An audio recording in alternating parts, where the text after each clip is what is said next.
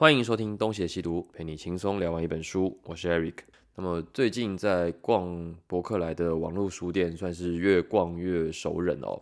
因为它的 App 也常常发一些新书广告，而且也蛮常有一些促销活动，给一些 coupon。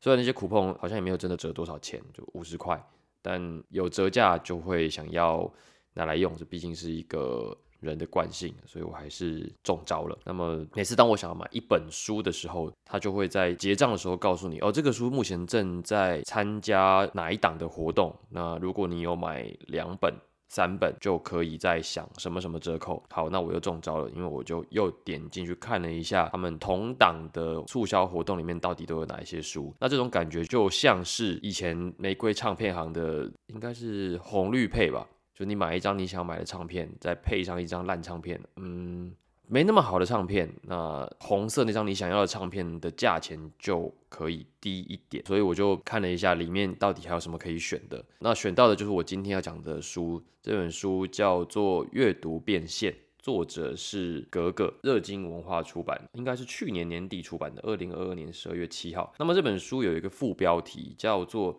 一天三十分钟的诈书城市，帮你最速储备职场竞争力。好，我必须老实的说，在我决定要做节目之前，像这样的书我一概是不会买的。我连翻我都不会翻，我的成见很深，因为我觉得这肯定没有什么好谈的，里面也肯定也没什么好看的内容。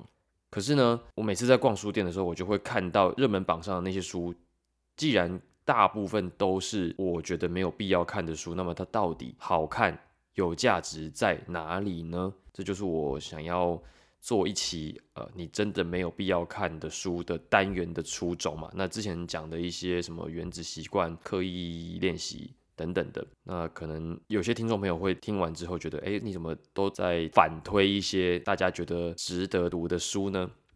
那这真的不是我故意要跟大家唱反调，而是可能我这样子的人代表着某一种群体，这样的群体认为阅读有它的应该要有的样子。那么在我的标准里面，有一部分的书就会被我排除。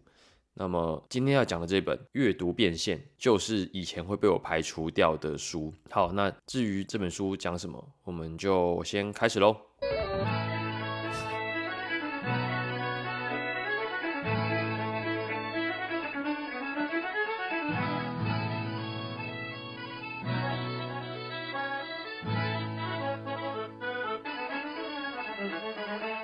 最近加拿大开始转秋天，气候开始变化了。那我是一个只要在季节变化之际呢，就会严重过敏的人，所以今天这一集可能鼻音会有点重，而且我现在时不时的就需要打个喷嚏，我的鼻子有一点怪怪的感觉，所以今天的声音品质可能不是很好，就会跟之前一样不是很好，所以请大家多多见谅，多多包涵。那这本书啊，阅读变现，其实看书名，它就让我有一种排斥的 感觉。可是它的书名又的确是我们现在很多人正尝试着要达成的目标嘛。就是如何通过读书、通过知识、通过你的所学所感变成内容，得到大家的关注、认可，进而赚取一些以往比较难取得的收入。那知识经济无非就是这样子。这个作者他以前是在新东方工作的，可能就是英语老师还是柜台之类的。那他说他受到了他们的老板就是俞敏洪的影响，要专心的阅读，然后并且就此精进。因为他说连俞敏洪这么忙碌的人，一年都可以读五十本书了，像他那个层级的人，又怎么有借口可以偷懒呢？所以他里面又讲了很多人啊，就讲到什么阿 o 逊的老板 Bezos，还有中国的一些大企业的老板啊，名字我忘记了，反正就说这些人不管再怎么忙。他们都还是能够抽出时间看书的，所以他就想要向这些前辈们看齐，也就成了现在我们所看到的这本书的主要的动机。这个格格现在好像是什么阅读教练，还是他有一个专有名词，我突然忘记了。那么他的主要工作就是引领别人提升自己的阅读能力、表现能力。我想先讲一下他书里面的内容好了。这本书我认为啦。大概认真一点看，大概五个小时以内，可能不用五个小时，呃，很快就可以翻完，尤其是如果你用电子书来看的话，大概我觉得两个小时也就够了吧，因为里面实在没有太多新知。它的优点是它有很多的条列式的内容，就是它把所有的资讯整理的非常的有条有理。那我一开始其实蛮喜欢它整理内容的形式。比方说，他讲读不好书的八种人，然后如何选择书，读书的七大好处，你就是有一个小标题，底下有七个小集合嘛，就跟以前的补习班老师一样，帮你把所有的重点都分门别类的排得好好的，看起来非常的可口。所以我一开始呢，我还想说，哎，我是不是这次看走眼了？我终于找到一本被书名耽误的好书了。然后说，我就还认真的稍微做了点笔记，把这些。条列式的内容都写下来，那大概写了前面的几页吧，我就发现哎不太对劲哦，它里面有很多的内容是不需要写的，就是已经是再基础也不过的尝试。我打个比方好了，它里面的内容整理就像是呢，教你如何吃意大利面。首先吃意大利面，你需要有一盘意大利面，再来你要有一只叉子。然后呢，你需要用你的手拿起这只叉子，卷起意大利面，卷成一口的大小，然后呢，放进你的嘴里，不要放进你的鼻子里，就大概就是这样子。你听完我的描述，你可能会想说，废话，这谁不知道？对呀，谁不知道呢？呃，它里面的很多内容，我看起来就是这样子，谁不知道？可是呢，这样子的内容居然可以变成是一本书，而且如果它能够从大陆卖到台湾来，那表示肯定是有编辑或者是有市场销售证明，很多人吃这套，它卖的很好，所以它才会变成繁体版嘛。那我反而就会好奇，就到底是怎么卖出去的？就像这样的内容到底是怎么卖出去的？难道真的是标题党吗？所以我原本还想说我要来讲一下它里面的内容，但我后来发现。我真的没有办法讲，因为它里面说的主要的内容，无非就是你要如何的将你所吸收的知识转化成可被展现出来、可被人家看见的影片或者 podcast，像我们现在做的事情。那里面提供的方法，就无非是呃，你要如何的快速阅读啊？那阅读又分成哪一些？什么精读、细读、快速的翻览、画重点？就是我现在虽然无法一个一个的讲清楚，但是。如果你是一个习惯阅读的人，那么你多少都知道，在阅读的过程中有哪一些步骤不需要这样写出来，你都能够体会的。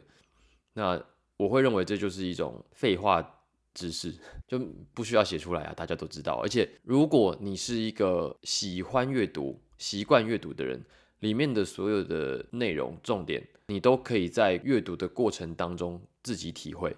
那反过来讲，如果你本来就不是喜欢阅读的人，那么这些对你来讲也都是多余的，因为你可能连翻书的动机都没有。所以讲到这里，其实已经很明显了，其实就跟《原子习惯》、刻意练习等等这些书的性质是一样，它主要的受众还是那一些渴望成功、渴望变得更好的那一些善男信女。好，我又用到善男信女了。就这些人，可能他们有一定的向上心，但可能因为他们先天性的受到某一些限制，可能他们的出身背景并不好，他们的学识并不怎么样。那又或者他们其实有不错的工作、不错的收入、不错的经历，但依然不满足，所以他们想要更加的精进自己。那你通常都需要有一些心灵导师啊，通常需要有人来告诉你该如何的循序渐进的。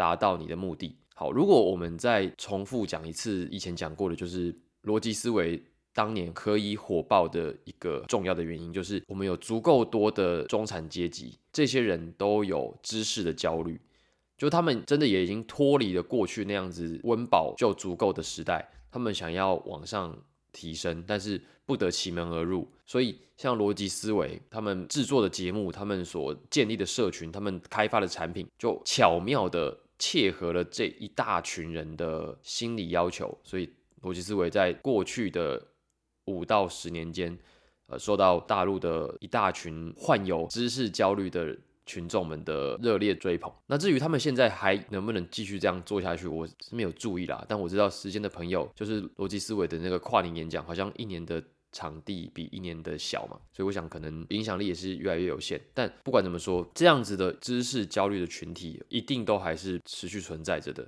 那么像格格这本阅读变现，我觉得它以后都还是会出现类似的变体，因为我觉得在此之前也是有类似这样子的书不断的出版嘛，就是他们在教你如何变得更好。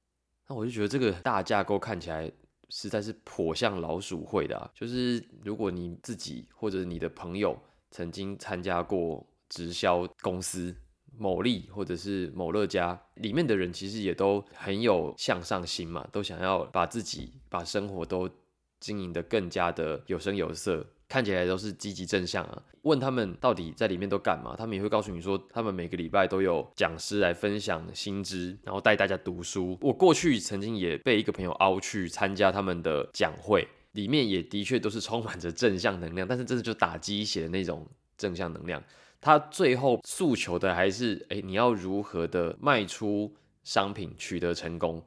攀上人生巅峰嘛？所以它里面还是追逐利益为主啦。所谓知识向上，只是一个致富的手段而已。那跟你卖馄饨面、卖这个葱抓饼，卖到致富，我觉得好像差不多嘛。就是你把阅读的格调拉得很低，我觉得很难像今天这一集这样子一直在吐槽一本书，好像都没有讲到一块好的。我必须说啦，就是我真的觉得，如果你自己本身已经有阅读习惯，那么这种书真的是不用看。我要不是因为想要了解一下畅销书的内容都是什么，我也根本不会买这种书回来看。我买了之后，我才知道哦，我的判断是正确的，真的不用看。但一方面，我也想要透过这样的书了解一下，到底是什么样子的人会买这种书，他们内心的渴望跟需求又是什么？那我也只能得出一个无奈的结论，就是，呃，真的是有一部分的人可能。没有体会过自己的思考，他们可能真的没有那样的机会看到更宽广的世界，所以他们很希望可以有人指点他们一条明灯啊。这样讲法是真的有一点自视甚高。我觉得如果我今天是第三人，就一个旁人，听到我现在这样讲话，我肯定会觉得他真的有一点讨厌。但如果说你是喜欢这样子的书的人，但我真的觉得你可能真的要想一想，阅读的本质是什么。可是我如果提到呃什么是阅读的本质，那这个又是一个大灾问。这个书的作者引用了一个北大教授的一句话，那那个教授是中文系的陈平原，而且我记得陈平原应该是系主任哦，他是一个非常厉害的学者。那我之前也看过他的一些论文，他是做现代文学的。我印象中是，那他也有蛮多讲武侠跟北大的相关论述。他是一个福建人吧，好像。那么他引用的那段话大意是说，阅读是你面对这个世界的各种不公平、各种不合理，你唯一的谨慎的一个抗争的手段。因为只有透过阅读，你才有办法。从这样子一个不合理、不正常的世界寻找其他解脱的可能。如果你放弃了阅读，总有一天你会回想：哎，你是不是已经堕落了？因为你已经不再承认，不再抱持着希望，你不再觉得这个世界上还有什么值得期待、值得改变的了。哦，所以他自己引用了陈平原教授的这一段话来讲，阅读本身是一件多么精神性的运动。可是他整本书都在告诉你，我们要如何的养成阅读习惯来赚钱，来变成现金变现嘛？那当然，我并没有想要说，哎，喜欢钱想赚钱有什么不对？我也想赚钱啊，我也想要致富啊，我也想要透过做一个节目，然后让大家都来抖内我们，来找我们放广告，然后让我变得有钱。我也想，我也想要这样子。可是我不觉得我会想要教大家。如何的变得有钱？我始终觉得我现在所做的事情，是我真的读了一个好书，一本好书。那么我尽可能的讲出它的好跟不好，那以及我个人的生命经验有没有跟这个书符合或极度不符合的地方，那我把它讲出来。那我所等待的，并不是每一个人都要喜欢我。我觉得我在等的，或者是我其实也不是在等的。我就只是放出去，那看有谁会听到，跟我有一些呼应、有一些共感的听众，那他可能就是我假设的那个听众嘛，有点悬哦。我突然不知道为什么哪里蹦出来这句话，就是我并不觉得这个是我用来赚钱的手段，虽然如果说他得到大家的喜爱，受到大家的欢迎，我有可能会因为这样子得到一些意外的财富，但这并不是我做节目的主要原因。我做节目的主要原因还是因为我想要逼自己多读一些书。然后我想要让自己有更流畅的讲书的能力，所以我才做这件事情。如果说因为这样子而有其他的附加价值，那固然很好，但没有又怎么样呢？其实我也不是真的这么在意。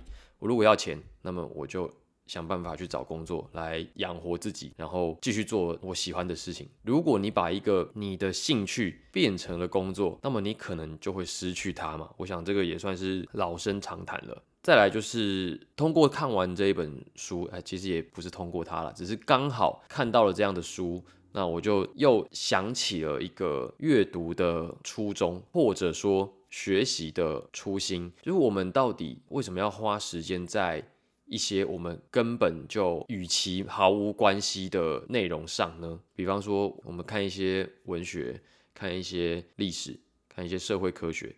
这些东西其实跟我们都没有直接的关联性，我们都大可以不用看，这也是很多人不愿意阅读的原因嘛。他觉得啊，这就没用，你读这个要干嘛呢？那你把它引申起来，就是你读中文系要干嘛？你读文科要干嘛？这些东西跟你都毫无关联啊。那你为什么要知道这一些呢？那这样子的问题，我跟你讲，不只是过去常常问，现在常常问，以后他也必然会是常常问的，因为一定还是有很多人。保持着这样的想法，就是这到底跟我有什么关系？我干嘛要花时间看它？我为什么不把一样的钱拿去买买吃的？我为什么不去买一双球鞋？为什么不去买衣服，让自己变得更漂亮，看起来更帅气，让我心情更愉悦呢？我为什么要买书呢？呃，像这样的问题都永远的会被拿出来讨论，而而且永远都会有人跳出来解释，但永远都是无效的。因为它就是一个每一个时代都会有的同样的疑问。那我过去可能看过一些解答，那我现在可能有一些自己的理解，但我觉得那个是一个状态。就我回想起高中的时候，为什么会想要选中文系啊？当然，一个原因是因为我真的英文、数学都很烂另外一个原因是因为我那时候的国文、历史真的是读的蛮不错的。我会愿意花时间读额外的相关书，可能真的是被当时课本上面的。古典诗吸引了，那时候是李商隐的景色嘛，然后无题，那么着迷于古典诗歌的意境跟形式的美感，所以那个时候也没有想太多，就觉得哎，我想要多接触这样子的内容，哦，就选了中文系。当然到了中文系之后，才发现哎，好像也不全然是在教我所想的那些东西，就好像有很多人想要当作家，进了中文系发现哇，根本没有太多的课程在。教你如何变成作家，只有少部分的课有，也只有少部分的科系在教写作。但是中文系还是有一些古典诗歌的课程啊。那在经过了这么多年，我当然也有一段时间是没有在读古典诗歌的。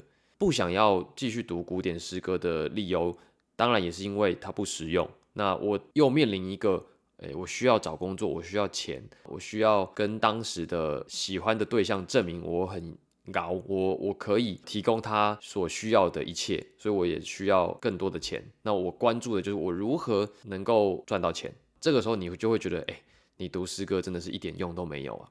好，可是这么多年过去了，当年的对象早就不知道去哪里了，你也不需要再取悦任何人了。就我现在已经是一个呃将近四十岁的人。我就会想，我还有谁需要取悦？我还有谁需要负责？我根本不需要对任何人负什么责任的。呃，除了我的这个父母需要奉养，呃，现在他们还不需要我，所以我不需要奉养他们。但是至少在现在的这个阶段，我不需要再对谁负责了。那我到底喜欢什么？那我想到的就是，诶，我当初喜欢诗歌的那样子的感动，好像又慢慢的回来了。那所以，我其实后来也在想，除了读社会科学的。读历史的书之外，也许我又想要回过头去读一些诗歌了，而且可能不只是古典诗这种比较具有形式美感的东西，我可能也还会想要看一些现代的，或者是呃其他国家的诗歌。那我觉得那个可能是另外一种世界的想象，有某一些诗人对世界的想象。那我觉得那个东西是可以娱乐到自己的，那么也可以让自己沉浸在一个境界里面。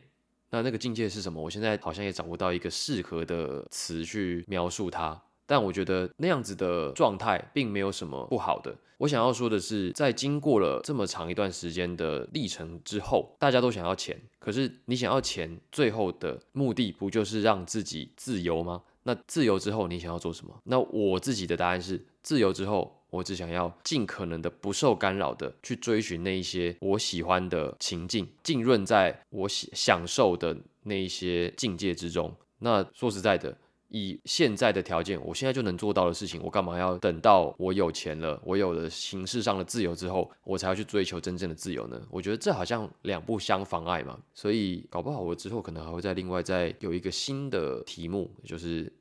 介绍古典诗歌，介绍诗歌跟音乐，像这样子的内容。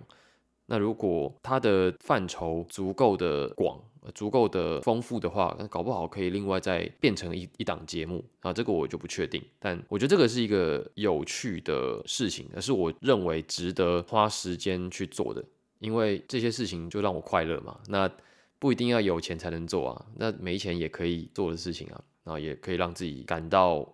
生命充实又何乐不为呢？好，后面讲的东西跟这本书呢，好像一点关系也没有。但我可能只是想要借题发挥吧，因为看到阅读变现，那么多少心里都还是有一些话想要讲。那当然也不是说想要变得有钱有什么不对，想要透过阅读，想要透过知识来让自己的生活变得更好有什么不对？只是。那样子强烈的动机，我真的觉得，嗯，有点俗了。而且，我并不认为真的有人可以透过这样子书的内容循序渐进的就达到他想要的目的。